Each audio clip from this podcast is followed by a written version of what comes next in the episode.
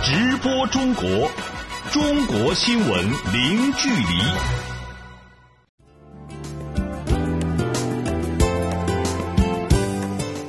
这里是直播中国节目，听众朋友你好，我是张俊。今天我们的节目主要用来为您盘点一下过去一周里的重要新闻。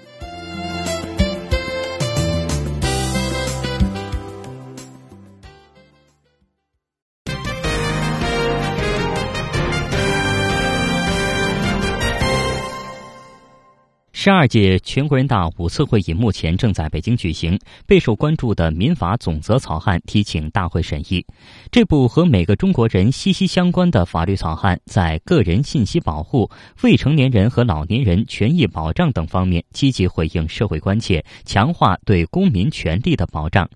详细内容，我们来听记者施冉发回的报道。在庞大纷繁的法律体系当中，民法与百姓的关系最为密切。无论婚姻家庭、邻里纠纷，还是生产经营，都可以在民法中找到依据。民法总则规定民事活动必须遵循的基本规则和一般性规定，统领民法典各分编。翻开这部为社会生活立规矩的法律草案，对诸如个人信息保护等诸多当下社会关切都作出积极回应。全国人大常委会副委员长李建国指出，在信息化社会，自然人的个人信息保护尤其重要。草案对此。做了有针对性的规定，为了适应互联网和大数据时代发展的需要，草案规定法律对数据、网络虚拟财产的保护有规定的，依照其规定。根据草案，自然人的个人信息受法律保护，任何组织和个人应当确保依法取得的个人信息安全，不得非法收集、使用、加工、传输个人信息，不得非法买卖、提供或者公开个人信息。另外，针对中国空巢老人这一社会痛点，草案明确成年子女对父母的赡养义务，并且将因病丧失或者部分丧失辨识能力的成年人纳入被监护人的范围，填补了现行法律在老年人监护方面的空白地带。此外，面对不时发生的未成年人遭受亲人虐待事件，草案也以最有利于被监护人为原则，就撤销监护、引入临时监护措施等作出规定。李建国说：“监护是保护。”无民事行为能力人或者限制民事行为能力人的合法权益，弥补其民事行为能力不足的法律制度。草案以家庭监护为基础，社会监护为补充，国家监护为兜底，对监护制度做了完善，明确了父母子女间的抚养、赡养等义务，扩大了被监护人的范围。强化了政府的监护职能，并就监护人的确定、监护职责的履行、撤销监护等制度作出明确规定。六岁孩子能否打酱油是此前审议中引起热议的一个话题。它是草案将限制民事行为能力未成年人的最低年龄由十岁下调为六岁的一个通俗的表示。根据草案，六周岁以上的未成年人可以独立实施纯获利益的民事法律行为，或者与其年龄、智力相适应的民事法律行为。但有不少意见认为，六岁的孩子还是太小。对于这一争议，本次大会的发言人傅莹表示，有待全国人大代表的进一步审议。此次提请大会审议的民法总则草案，也融入了中华优秀传统文化元素以及中国人的生活智慧，体现浓浓中国气息。全国人大代表、民法专家孙宪忠说。我们国家关于父母子女啊、家庭关系啊这个方面，在这次民法总则里头有很多反映。我们知道呢，民法上很典型的主体就是自然人，它基本上不太涉及家庭。但是在咱们这个国家，现在这次你看这民法总则里头，很多涉及到这些问题。刚才我说到监护，更重要的是在民事权利这部分呢，有这个婚姻家庭方面的权利。做一个权利性的号召，它体现了这个国家也特有的法律文化范畴，体现了人民对这个家庭的重视。此外，民法总则草案还专门就见义勇为行为作出规定，明确实施紧急救助行为造成救助人损害，除有重大过失外，救助人不承担民事责任，体现出立法对传统道德的支持。在接下来几天时间里，近三千名全国人大代表将对民法总则草案进行审议修改，并将在大会闭幕当天予以表决。如获通过，意味着中国民法典的第一编完成立法。值得一提的是，民法总则草案通过后，现行的民法通则并不会随之废止，有待民法典各分编内容进行系统调整后再予以废止。民法总则与民法通则规定不一致的地方，根据新法优于旧法的原则，适用民法总则的规定。记者石然，北京报道。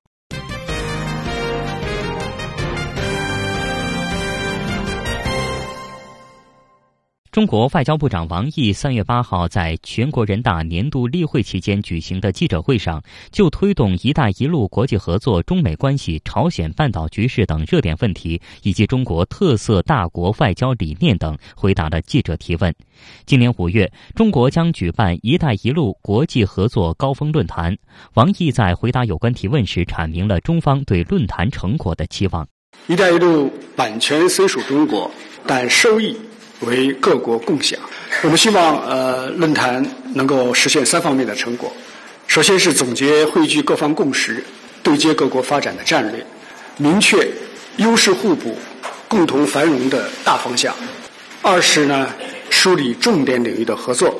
围绕基础设施互联互通、贸易投资、金融支持，还有人文交往等，确定一批重大的合作项目。三是提出中长期合作举措，探讨共建“一带一路”的长效合作机制，从而来构建更加紧密务实的伙伴关系的网络。谈到中美关系时，王毅说，两国关系正在朝着积极的方向平稳过渡和发展。今年二月，习近平主席同特朗普总统进行了一次重要的通话，两国元首确认了坚持一个中国原则的重要性，强调要推动中美关系在新的起点上取得更大发展，这为两国关系发展指明了方向。我们双方目前正在为下一步。实现两国元首以及各个级别的交往，拓展各领域的合作，在进行着有效的沟通。只要遵循两国元首达成的共识，秉持不冲突、不对抗、相互尊重、合作共赢的原则，中美两国就完全可以成为很好的合作伙伴。近期，朝鲜半岛局势紧张，王毅在阐述中方的建议时说。当务之急就是朝鲜和美韩要亮起红灯，同时刹车。中方的建议是：作为第一步，朝鲜暂停核导活动，美韩也暂停大规模军演，通过双暂停摆脱目前的安全困境，并且使各方重新回到谈判桌前来。之后，按照双轨并进思路，将实现半岛无核化和建立半岛和平机制。结合起来，同步对等的来解决各方的关切，最终找到半岛长治久安的根本之策。对于中韩关系，王毅表示，美韩执意在韩国部署充满争议的萨德反导系统，这是影响中韩关系的最大问题。中方敦促韩方悬崖勒马。谈到中俄关系，王毅认为，当前中俄关系正处于历史的最好时期。中俄全面战略协作伙伴关系是双方基于两国根本利益做出的战略抉择。对于中欧关系，王毅说，中国将继续支持欧洲一体化进程，愿意同欧洲继续打造和平、增长、改革、文明四大伙伴关系。对于中非合作前景，王毅强调，不管世界经济形势如何变化，中国支持非洲的力度都不会减弱。在记者会上，王毅还总结了中国特色大国外交的理念和定位。他说：“不应当把国家分为领导和被领导，与其说领导，不如讲责任。相对而言，大国拥有更多的资源，也有着更大的能力，理所应当承担。”更多的责任，做出更大的贡献。作为安理会的常任理事国，中国愿意为维护国际和平与安全来履行应尽的义务。作为世界第二大经济体，中国愿意为促进世界经济的增长来做出应有贡献。作为最大的发展中国家，中国愿意为维护广大发展中国家的正当权益来发挥我们更大的作用。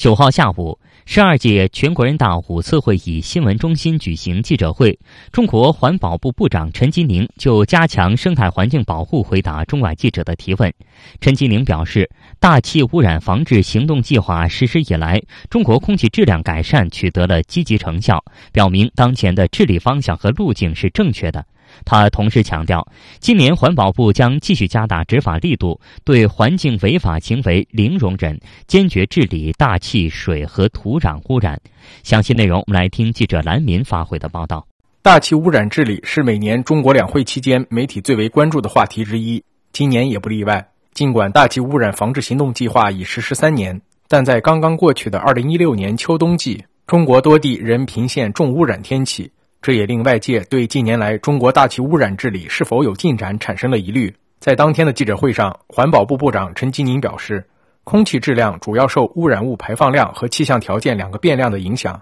如果用国际通用的办法，即三年滑动平均法进行评价，中国大气治理是有效的，方向和举措是对的。二零一六年北京市 PM 二点五平均浓度为七十三微克每立方米，比一三年下降百分之十八。一六年京津冀长三角、珠三角平均浓度呢，与一三年相比，分别下降百分之三十三、百分之三十一点三和百分之三十一点九。一六年七十四个重点城市 PM 浓度呢是五十微克每立方米，比一三年下降了百分之三十点六。与此同时呢，优良天数的比例在上升，重污染发生的频次也在明显降低。不过，面对成绩，陈吉宁也坦言，目前大气污染治理仍存在一些问题，主要是京津冀地区冬季取暖的污染改善程度不大。此外，由于 PM 二点五成因较为复杂，涉及多方面污染源，给各地在综合施治时带来一定的困难。为此，今年政府工作报告针对冬季供暖问题进行了重点部署，加大防污力度，而环保部也将加大原解析等工作的力度，指导地方科学治理污染。他说。近些年呢，我们分别对北京、天津等三十五个城市开展了原解析工作，基本弄清楚了。比如说燃煤、工业排放、扬尘、机动车、秸秆焚烧等等，它们都是 PM 二点五形成的主要原因。各个地方的污染源的来源和构成的比例是有差异的，即使在同一个城市，由于季节性的变化。这个来源也会有所变化，所以下一步啊，那么我们会进一步加大这方面的工作力度，指导地方呢更有针对性的、更好的科学决策治理污染。自二零一五年一月一日新环保法生效实施以来，各种配套法规不断完善，执法力度不断加大，中国环境守法的态势正在逐步形成。但不容忽视的是，一些企业违法行为屡禁不止，偷排偷放时有发生。更有甚者，某些地方企业在中央环保督察组离开后，马上死灰复燃，继续肆意违法排污。对此，陈吉宁强调，将继续保持执法的高压态势，对环境违法行为零容忍，继续开展环境保护法的十四年活动，督政和查起并重，严惩违法和规范执法呢并举，破解体制机制的束缚，加强基层执法能力建设，完善相关的法律法规，让这些法规啊。在操作层面上更强的操作性、更具体，不断的加大执法力度，就是要通过不断的查处，对环境违法行为零容忍，保持这样一个高压的事态，把环保法呢落到实处。记者来民北京报道。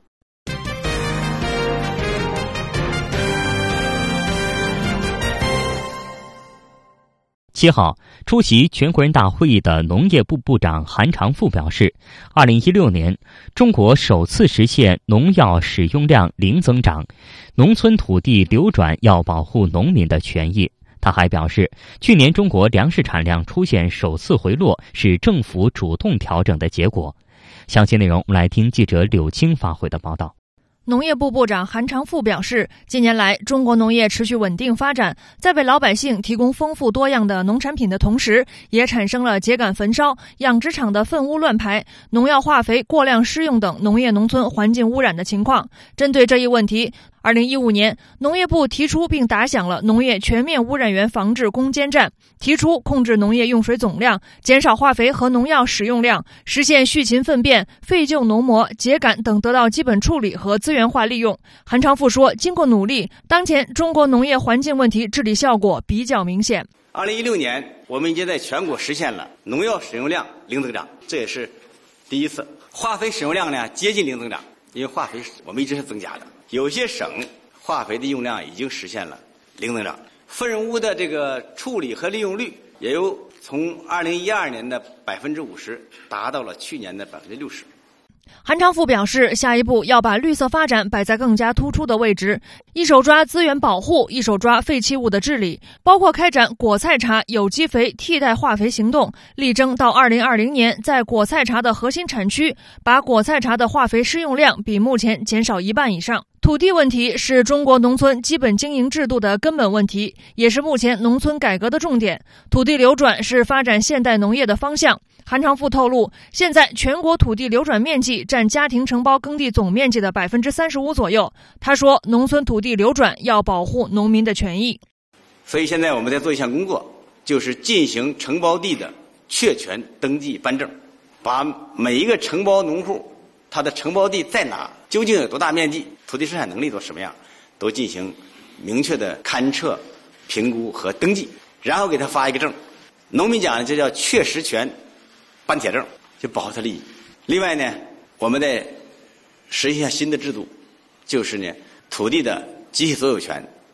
农户的承包权、这个生产经营的使用权，把它分开，我们叫三权分置。这样的话呢，使集体承包农户和流入土地者他们的权益啊，能够都得到保护，并且能够平衡。韩长赋说：“中国的政策是支持土地适度规模经营，因此除了土地流转，还可以通过土地托管方式实行规模经营。”二零一六年，中国粮食产量比二零一五年减少了五十二亿公斤，是实现粮食生产十二连增之后首次出现回落。对此，韩长赋表示：“虽然出现减产，但是去年仍然是历史上第二个高产年，这是中国主动调整的结果。”玉米呢，我们这些年呢，确实是产量增加，进口也增加，库存也增加，三量齐增，供大于求，所以它也带来一些新的问题。在去年呢，国家呀，为了解决这个问题呢，启动了玉米收储制度改革，将实行了八年的玉米临储政策调整为市场定价价补分离，也就是说是市场化收购加上给农民补贴。现在看呢，这项改革取得了明显的成效，理顺了价格。激活了市场，提高了竞争力，带动了玉米加工，也倒逼了结构调整，所以我们去年的玉米面积减少了三千多万亩。那些停产、半停产的玉米加工企业也都转起来了。韩长赋表示，农业部将贯彻国家新的粮食安全战略，保持稻谷、小麦这两大口粮的面积和产量总体稳定，完善稻谷、小麦的最低收购价政策，守住谷物基本自给、口粮绝对安全的底线。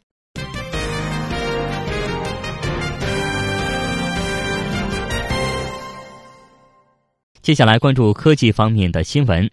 中科院院士、北斗导航系统副总设计师杨元喜六号表示，中国今年将发射六至八颗北斗三号卫星，其中数次发射为一箭双星。北斗三号卫星的性能也将大幅提升，将增加激光通信和卫星搜救等功能。详细内容，来听记者王全文发回的报道。谈到北斗二号卫星和三号的区别时，北斗导航系统副总设计师杨元喜表示，二者的区别不仅仅在于区域组网和全球组网的方式不同，北斗三号还增加了载荷、激光通信、搜救等功能。北斗三号的卫星载荷是有很大的变化。北斗三上有新疆链路，卫星可以观测卫星。将来我们即使在中国境内进行跟踪观测定轨，那么再加上卫星观测卫星，我们可以在全球提高卫星轨道的精度，在全球提高卫星的那个载荷的时间，可以提高卫星总的精度，提高全球服务的精度。我们可能要增加卫星上讲激光通讯，激光通讯可以增强我们卫星的链路、卫星之间的通讯能力，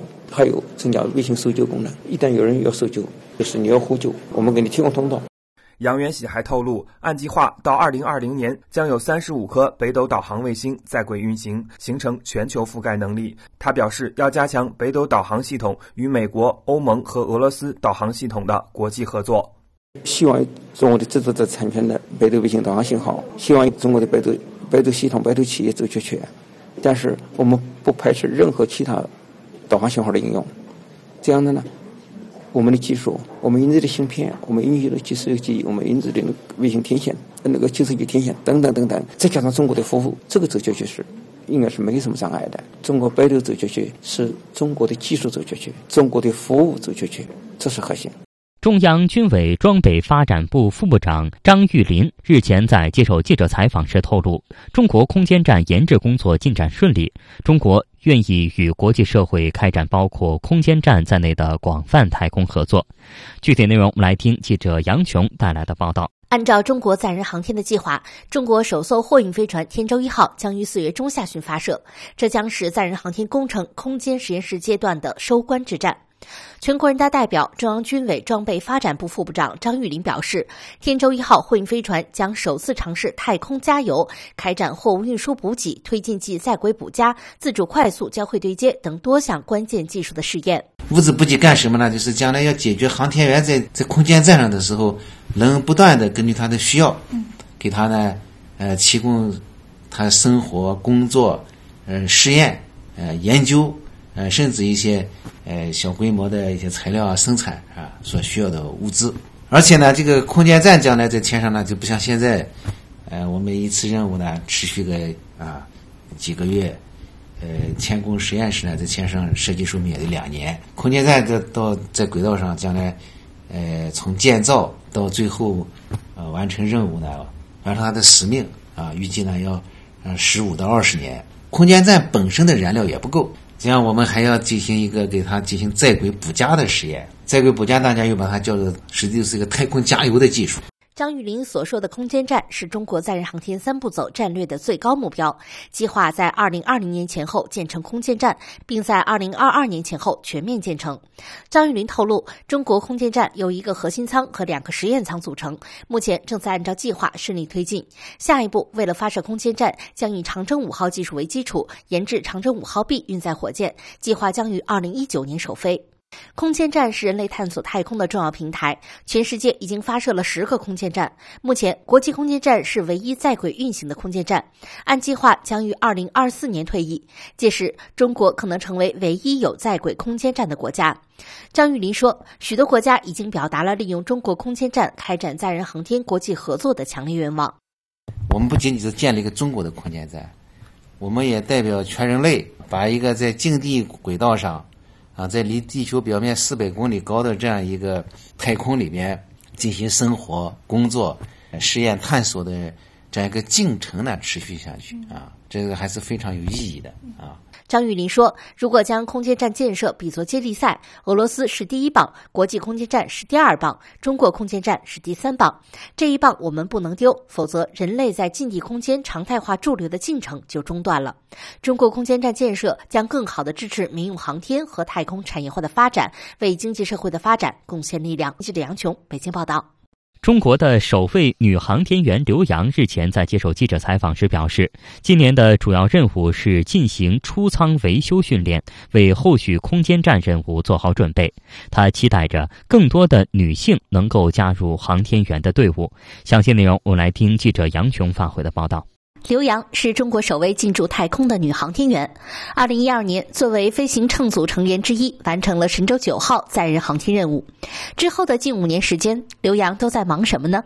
双老的女航天员坦言，这是自己最常被问到的问题。学习和训练就是航天员的常态，自己时刻为重返太空做着准备。刘洋说，今年自己将主要针对出舱维修等进行训练。特别是长期驻留所带来的，就是各种实验的项目也多了，新的知识啊，你必然要再进一步的去学习。另外呢，随着空间站的建立、长期运行，交会对接。还有出舱维修就变成了一种必然的要掌握的技能。下一步呢，空间站的时候出舱维修呢，必然会成为一种必须掌握的一种常态的活动。嗯，所以在今年的一个主要的计划，就是我们二批的全部全体的航天员，可能要针对出舱活动、出舱维修呢进行一个学习和训练。他坦言，在训练过程中，女航天员无疑要付出的更多。目前，中国仅有刘洋和王亚平两名女性航天员。刘洋希望能够有更多的女性加入到女航天员的队伍中。太空这种严酷的环境啊，太空这种长期驻留的考验，对于男女来说是完全一样的。所谓对女性的考验更大呢，就是女性在体能和体力方面啊，在抗负荷压力方面，可能要比男航天员呢稍微的显得弱一些。所以这就更需要女航天员呢，在平常的训练中呢。加强锻炼，提高这个体能的储备。当然，希望有更多的女航天员加入到我们这个队伍当中啊！直播中国，中国新闻零距离。听众朋友，您现在正在收听到的是直播中国节目。节目的下半段时间，我们首先来盘点过去一周里的重要财经新闻。去年中国经济增速百分之六点七，创下了二十六年来的新低。而在今年的政府工作报告中，中国政府将经济增速的目标确定为百分之六点五左右。有人因此对中国经济的前景表示担忧。中国国家发展和改革委员会相关负责人六号在全国人大年度例会记者会上表示，今年中国确定百分之六点五左右的经济增速有必要性。此外，今年中国还将采取。措施进一步提振实体经济。以下我们来听记者李林、肖中仁、陈宇发回的报道。国家发改委主任何立峰认为，今年中国确定百分之六点五左右的经济增长目标是必要的。中国有决心和信心完成今年的经济增长目标。因为中国是一个有将近十四亿人口的这种大国，就业是一个很重要的这个问题，所以没有一定的这个经济发展速度，那要解决这个新增工作岗位是很困难的。所以，按照我们现在的这种。经验带有规律性的认识，大概现在我们国民经济增长每一个增长一个百分点，大体上可以创造新的就业岗位，大概一百七十万人左右。所以今年要就业啊，才超过一千一百万人以上。所以光大学毕业生就将近八百万人，还有新增的城镇和农村的这个人口。以去年的政府工作报告中四次提到实体经济不同，今年的报告七次提到了实体经济。报告在部署全年工作时强调。金融资源要更多的流向实体经济，金融机构要增强服务实体经济的能力，防止脱实向虚；保险资金要拓宽支持实体经济的渠道等等，而且还要把以创新引领实体经济转型升级作为今年重点工作任务之一。对此，中国国家发展改革委员会副主任张勇表示，发改委将在四个方面采取措施，提高实体经济增长的质量和效益，以及核心的竞争力。一个是呢，要着力补齐发展的短板，增加有效的供给。同时呢，我们第二个进一步要简政放权，是吧？减轻企业的负担。第三个就是要着力实施创新驱动，是吧？转化发动等发展的动能，是吧？那么第四个着力呢，就是要这个总理在政府工作报告当中已经也明确了，是吧？今年我们还要进一步着力的这个去化解过剩产能，是吧？清除一些落后的产能，这样的话使我们的市场呢，是吧？能够。更加的持续健康，使我们的实际经济呢能够发展的更稳健。其中，在化解过剩产能方面，政府工作报告明确，今年将再压减钢铁产能五千万吨左右，退出煤炭产能一点五亿吨以上，同时要淘汰停建、缓建煤电产能五千万千瓦以上。对此，中国国家发展改革委员会副主任宁吉喆认为，去产能将有助于相关产能过剩行业浴火重生。他还表示，今年去产能扩大到了煤电，是为了防范化解煤电产能过剩的风险，提高煤电行业的效率，为清洁能源发展腾出空间。煤电，这就是去产能的一个新的领域，在政府工作报告有明确的要求。那么，同样要按照像钢铁、这个煤炭行业一样，把这个煤电的行业的去产能的任务坚定不移地推进下去。记者李林、肖忠仁、陈宇，北京报道。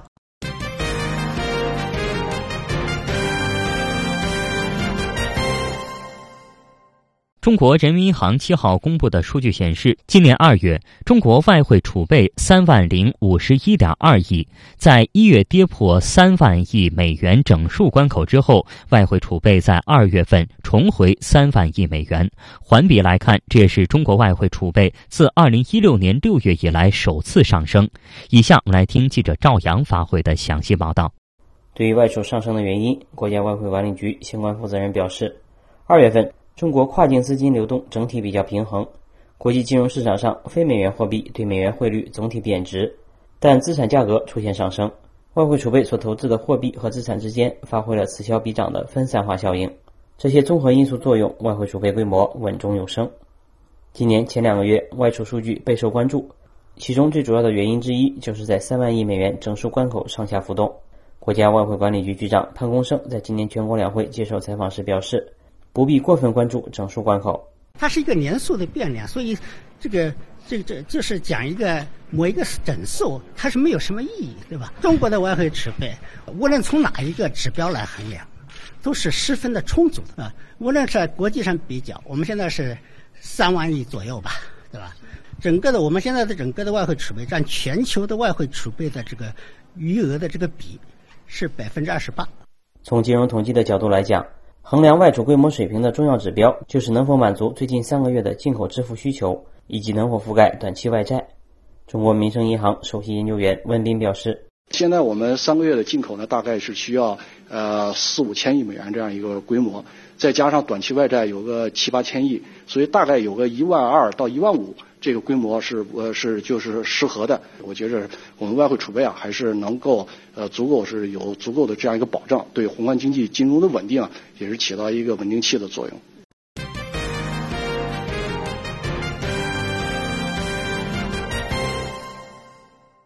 接下来就把时间交给主持人葛鹏，让他带我们走进新财富时间，听听才知道。大家好，这里是新财富时间，听听才知道，我是葛鹏，欢迎来到本期的节目当中。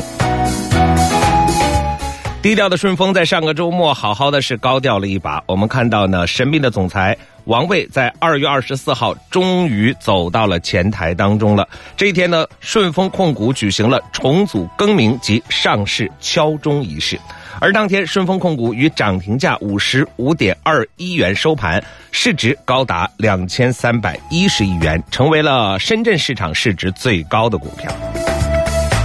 而再看顺丰的老板王卫呢，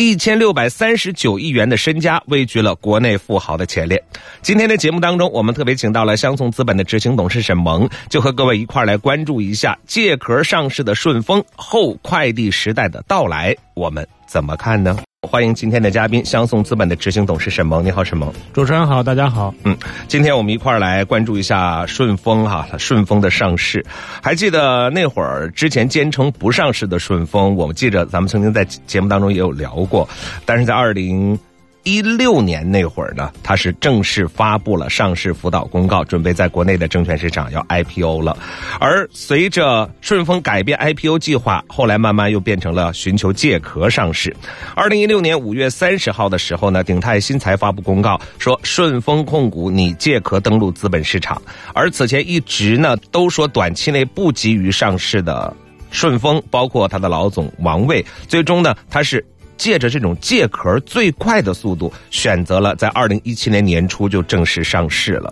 您看，从最开始说不上市，后来说要 IPO，IPO 等着等着又开始要借壳，怎么就突然间会有这么快的步伐了？其实我觉得这个他是选择说不上市，还是选择上市，这个都是可以理解。嗯，因为这个是在不同的时间周期之内的一种表态。作为顺丰来说的话，可以说是国内快递业做的非常的扎实的一家这种企业。嗯，那么他这个作为创始人来说的话，自己有一个比较良好的一个商业模式了，而且也能够很好的运转的情况下，如果提出来年年说要上市，以上市为这个口号，不断的这种这个呃来这个推动自己企业发展的话，那么势必就会让企业的焦点从快递服务或者说是搞好快递服务，转向了一个为了上市。而进行有一些可能是偏离主业这样的这种这个行为，嗯，但是，呃，自从这个国家已经把这个物流行业作为一个大发展、大繁荣的一个重点，再加上其他的这个三通一达也陆陆续续的开始进入资本市场之后，那么对于顺丰来说，它一方面在整体的客观市场上面临到了更多的新的这种挑战，另外一方面的话，它的竞争对手已经可能会借助于资本市场来。缩短它跟顺丰之间的这种差距，甚至有可能要去超越它。对，所以这样的话，这个此一时彼一时。那么对于顺丰来说的话，它就呃有了这种新的一个发展的一个阶段，所以它在这个时候选择上市的话，我觉得也是可以能够理解的。嗯，呃。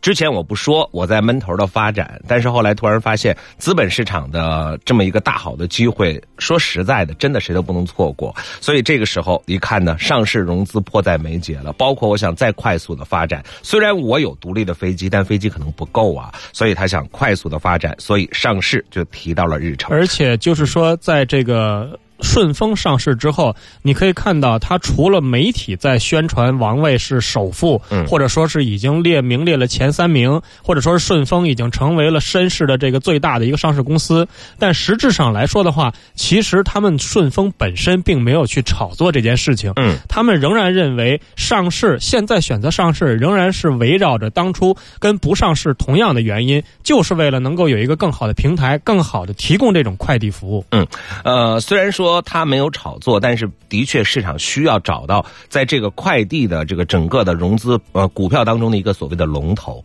所以顺丰自然而然的成为了大家关注的目标，而且本身也是顺丰的确在原来的时间当中发展的还是挺好的。对，就是和它的这个相对的竞争对手，包括这种邮政的速递，还有其他的大大小小的三通一达这种民营的快递公司相比的话，顺丰的服务在大部分的时候都是非常可靠的。嗯，而且它顺丰不断的在投入，就像你刚才提到的，投入自己的机队，嗯，投入自己的这种信息处理的这种系统。那么它更多的去投了这个钱之后，仍然是为了能够给客户提供最好的。最理想的、最可控的这种快递服务。嗯，呃，当然，有些人说，那既然这样的话，其实 IPO 对他来说排队上市也不是件难事儿，为什么一定要借壳呢？是不是借壳的成本真的很低？呃，应该是这样说。他之所以选择借壳的话，其实借壳跟 IPO 有很大的差异。借壳虽然快，但是它现在不能够配套融资，是。所以对于它短期之内的话，这个资金的这种缓解并不是非常的这种这个有利。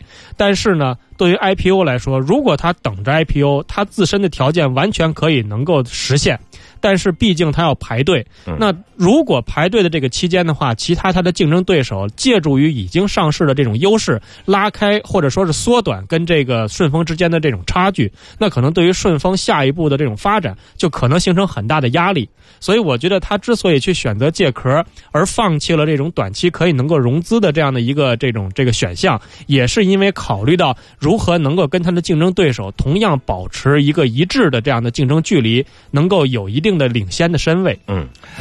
不管怎么样吧，此时此刻的顺丰通过何种方式，反正是已经来到了资本市场。而上市之后，我们看到市值达到了两千五百多亿，超过三通一达的总市值，也成功的巩固了在深市公司市值一哥的地位。所以在快递行业的很多人看来，包括顺丰在内的多家快递企业的顺利上市，意味着其资本将会愈发的充足，而为后续的扩张也是提供了有力的支持。但但是有一句话，王卫在深交所敲钟现场说：“说顺丰上市不是上岸。”这句话我们怎么理解呢？稍后回来说。新财富时间，听听才知道。欢迎各位的继续关注和收听，我是葛鹏。今天我们的嘉宾是相送资本的执行董事沈萌，正在和您关注顺丰借壳上市，激烈的竞争是不是上市之后就会一劳永逸了呢？我们看到哈，王卫在敲钟现场就说顺丰的上市不是上岸。对于这句话，我们到底该怎么理解呢？沈萌先说说你的观点。其实我觉得这个秉持了王卫一味的这种。低调做事，然后这个呃，可能是以这个事业为主轴的这样的一种心态，因为毕竟这一次上市的话，可以说是呃改变了他以前的一种初衷，因为毕竟他之前说是不考虑上市的嘛，而且对于顺丰来说的话，它的盈利状况也是可以的。那么之所以选择上市，无非是在新的这种竞争的压力之下的一种战略性的选择。那么他之所以这样说，就是希望能够让顺丰的很多包括高层和员工能够继续。去保持一个创业的这种心态，能够继续保持一个不断向前、不断以提供更好的物流服务的这样的一种心态，去为客户提供更多的这种选择，而不是在上市之后自己的眼睛整天盯在这个 A 股的这个大盘的跳动之上。这样的话，就有可能违背了顺丰他这种做企业的初衷，或者说是为了这种客户提供更好的这种物流或者快递服务的这种初衷。但有一个问题，在之前啊，这个顺丰大。大家都看到的发展的是非常好，但是呢，在方方面面呢，可能一旦上市了之后，就会变得很透明了。呃，一举一动都会被市场所关注、所监督，所以它融资来的每一笔钱的去向到底会怎么样，其实大家反倒能看得清清楚楚。这会不会说呃？影响到这个整体王位的这种自己低调下来的大动作。呃，其实我觉得这个这种透明化对于呃顺丰来说可能影响不是太大。嗯，因为毕竟顺丰相对来说本来它的这个结构相对的比较合理，而且王位一家独大。对，而且公司治理的话已经相对的比较透明化，嗯所以上市的话，它可能会让更多的人发现到这样的原来一个低调的这样的一个快递的巨头，而且能够给它一个更合理的一种这个估值或者说是一个价值的判断。嗯，呃，反而像其他的一些快递公司，它毕竟是从事这种加盟或者是它直营的这种混合的方式，因为毕竟加盟的话，它的控制力就会减弱。我前几天的话还看到一篇这个文章，就是说顺丰这种所谓的。重资产的物流的模式是不是能够适应这种竞争的发展？嗯，我觉得，如果你单纯的从财务角度来说的话，当然要削削减一切的成本，那可能加盟方式会给你带来一定的这种财务上的表现。但是，如果你的核心的目标是希望以这种提供更好的物流服务、快递服务为标准的话，那我觉得，不管你是轻资产还是重资产，你围绕你进行选择的这种参考的标准依据。都是要能够给客户提供更好的、更理想的服务，所以我觉得顺丰选择的这种重资产的模式，目前来看的话，应该是得到了更多客户的这种认可。那么，这个也就是它未来能够长期的、不断的高速成长的一种非常重要的基础。但是还有一个问题，我们也要看到的一点就是，虽然我们看到，呃，快递业是在高速的发展当中，但是快递业的盈利标准或者说这个毛利润一直都不是很高，而且现在还有下降的这种趋势。呃，我们看到的快件是越来越多，但是慢慢的，呃，你会发现现在这种大环境当中，就是对于这种远距离的，就或者说依托于淘宝而来的这种需求，会慢。我我的我的感觉啊，这个包裹量可能不一定会增长的那么快了。所以呢，再看你刚刚。说到的所谓的重资产，他的员工有那么多几十万人，而且加盟的很少，呃，那这样一来的话，他如何能够保证他的这个利润不是？其实这个呃，我了解的一些状况，可能跟你还有一些差异。嗯，我昨天看到了一篇文章，说是这个包就是纸箱。纸箱子，这个就是那个纸板，这个包裹的这个纸箱的价格在不断的上调。嗯，为什么上调？就是因为现在的这种电商引发的这种对于纸箱子的需求是不断的在增加的，而且现在在整个的电商里面的话，很大的一个呃，应该说是一个弊端，就是被消费者所这个诟病的一个地方，恰恰就是物流的时间的问题、效率的问题。那么对于这个顺丰来说的话，其实它有自己的这种机队。有自己的这个信息系统的这个优势。而且它已经开始在像国外的一些物流公司一样，在尝试一些，比如说智能化的这种配送，或者说是这种无人化的这种配送。呃，我觉得作为这种重资产的这种方式的话，顺丰对于整个终端业务或者说整个体业务体系的控制力会非常的强。而且在这样的强的这种控制力之下，它才可能对这个包裹的效率，就是运输的效率，能够有一个比较好的这种监控。嗯，我觉得这样的话才能够提供客户更好的体验。呃，而且。这个它的网点布置的比较丰富，或者说它的基础设施做的比较好的话，未来不排除它可能会降低一些不断提升的这种人力资源的成本，而去用一些更多的，比如说类似于自动化，或者说是其他的一些智能化的这个技术来取代这个更上涨的这个成本，从而能够保证它维持一个比较合理的这种利润空间。嗯，呃，当然了，也有是它在过往的呃时间当中积累下来的这个。所谓的人气或客户量，哈。好，我们来看一下，呃，聊到顺丰上市这个话题，互动平台当中大家怎么说？这边有一位听众叫松鼠，说我就是个送快递的，但是我特别关注是上市之后我们的工资能变成什么样？咱猜测一下吧，这事儿咱不太好说，能变什么样？呃，从理论上来说的话，应该可能会有更好的这种提升，因为毕竟它的资金量可能会更丰富，融资更容易一些。嗯，但是并不意味着肯定会有这种薪水的提升。为什么这样说？因为毕竟物流行业。业目前来说还是严重的依赖这种人力资源的，人力资源成本是非常高的，这个可能会扼杀掉一个快递公司的利润空间。但是现在技术的蓬勃发展，已经开始在尝试一些尽可能的削减这种人工的这种成本。嗯，所以我觉得作为这个快递小哥来说的话，呃，一方面要力争上游，更好的去投入到工作当中；另外一方面的话。或者投资一些你这个快递公司的股票，可能要比涨工资更可靠一些。哎，那我们再来看看另外这边哈，这边有一位听众说，快递企业争相上市，寻求资本的助力，这对行业是不是好事呢？我觉得对于行业来说的话，呃，从理论上来说是一个好事情，因为毕竟它有了一个上市公司的平台，它有更多的融资的渠道，这样的话就可能给这种物流。快递公司转型升级或者提升自己服务质量，提供一些更资金的这种支持，但是。毕竟，他这个钱用在哪些方面？是用在老板的这种这个鼓起自己的腰包，还是投入到这种业务的发展升级上面来？可能还是要看公司本身。所以，我觉得至少像顺丰来说的话，他在做一些尝试，包括三通一达也都在做一些尝试。我觉得未来还是应该可以看到消费者享受到的这些好处。好，再来看看这位听众的这个问题：顺丰上市之后，有可能成为中国版的联邦快递吗？呃，我觉得对于顺丰来说的话，它可能跟联邦快递还有一定的差距。第一个，它的国际化业务现在并不是占一个非常大的一个份额。第二一部分的话，就是说顺丰现在仍然主要是以这种小件的这种包裹或者说是快件为主，它跟联邦快递这种所谓的无所不包的这种服务项目的话，还是有一有一定的差异。嗯，好，我们再来看看，自从啊，这二零一五年国务院印发了关于促进快递行业发展的若干意见，并对国内快递市场的空间做出了八千亿元的估算之后，谁能够抢先借助资本市场，能够成功的上位，谁就更有希望在这个巨大的空间里占据有利的位置。现在呢，我们看到，基本上大家熟悉的快递都已经在路上了。那本来的快递格局，接下来有没有可能发生改变呢？稍后回来说。选择财富生活，选择新财富时间，新财富时间为你继续不负选择。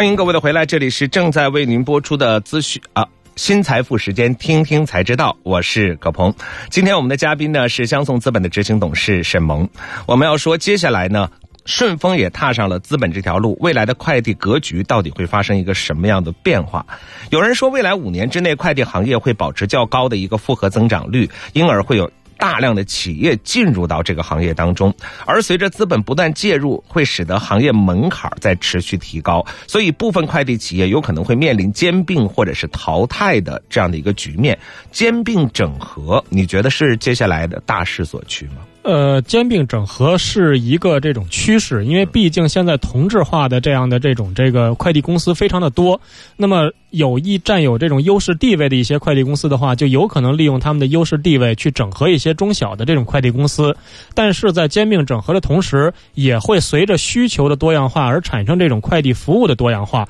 那么也会产生更多的新型的或者说是商业模式不一样的这种快递公司，所以。我认为，在过去，在未来一段时间的话，呃，虽然可能这种这个同类合并同类项的事情会有，但是也会不断的出现这种新型的，呃，比如说像我们大家可能日常都会用到的，像搬家公司，其实也是大物流产业当中的一部分。嗯。但是我们现在的一些快递的企业的话，基本上是不会涉及到这方面的问题，包括这种这个点餐外卖，甚至于是这种所谓的闪送啊等等这种基于互联网的方式出现的这种新型的另类快递公司，都会。会给这种传统的快递公司带来一定的这种业务上的挑战，所以我觉得，呃，即便是这个三通一达和其他的一些，包括这个呃运呃这个这个顺丰啊等等都上市了，并不意味着快递的市场就是一劳永逸的固化了这个格局，而是有可能在他们现有的这个体系之内进行一定的这种化学反应、兼并重组，但是快递的市场这个蛋糕会不断的做大，不断的增强。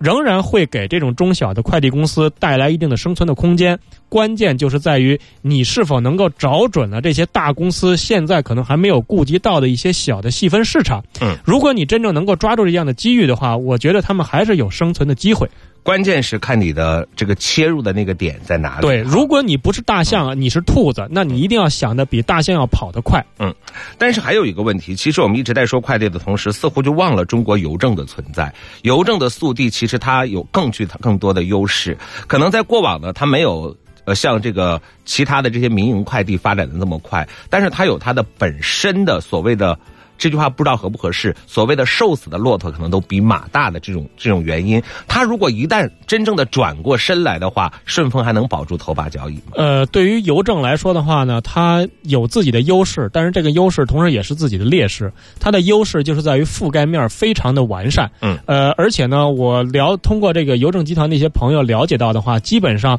只要是一些这种我们人有在居住、常居住的这个点的这个地方，就一定要能够通邮。嗯，但是呢，这个是优势，我可以覆盖的面非常广，我比所有的这个快递公司加在一起覆盖的都广。但是这个其实也是它的劣势，因为毕竟有一些这种比较偏僻的地方，它一年可能也产生不了几次这个呃快递的这种需求，成本太，它的成本就会非常的高。当然，这个不可能能够单纯的把这个邮政和商业化的民营公司直接去进行比较，嗯，因为毕竟呃具有这种国有的企业政府背景的这种邮政的话，它还承担了很多这种战略性的这些可能非商业化的这种目的，所以我觉得呃邮政应该说是。快递民营快递公司的一个有益的补充，嗯，呃，相互之间虽然有一定的竞争，但是两者之间还是有比较大的这种定位的差距。好，谢谢沈萌今天来到我们节目当中，就顺丰上市，呃，聊到了整个的这个快递行业未来的发展，呃，也看到我们到底能怎样能够呃更好的在资本的助力之下发展中国快递的整个行业，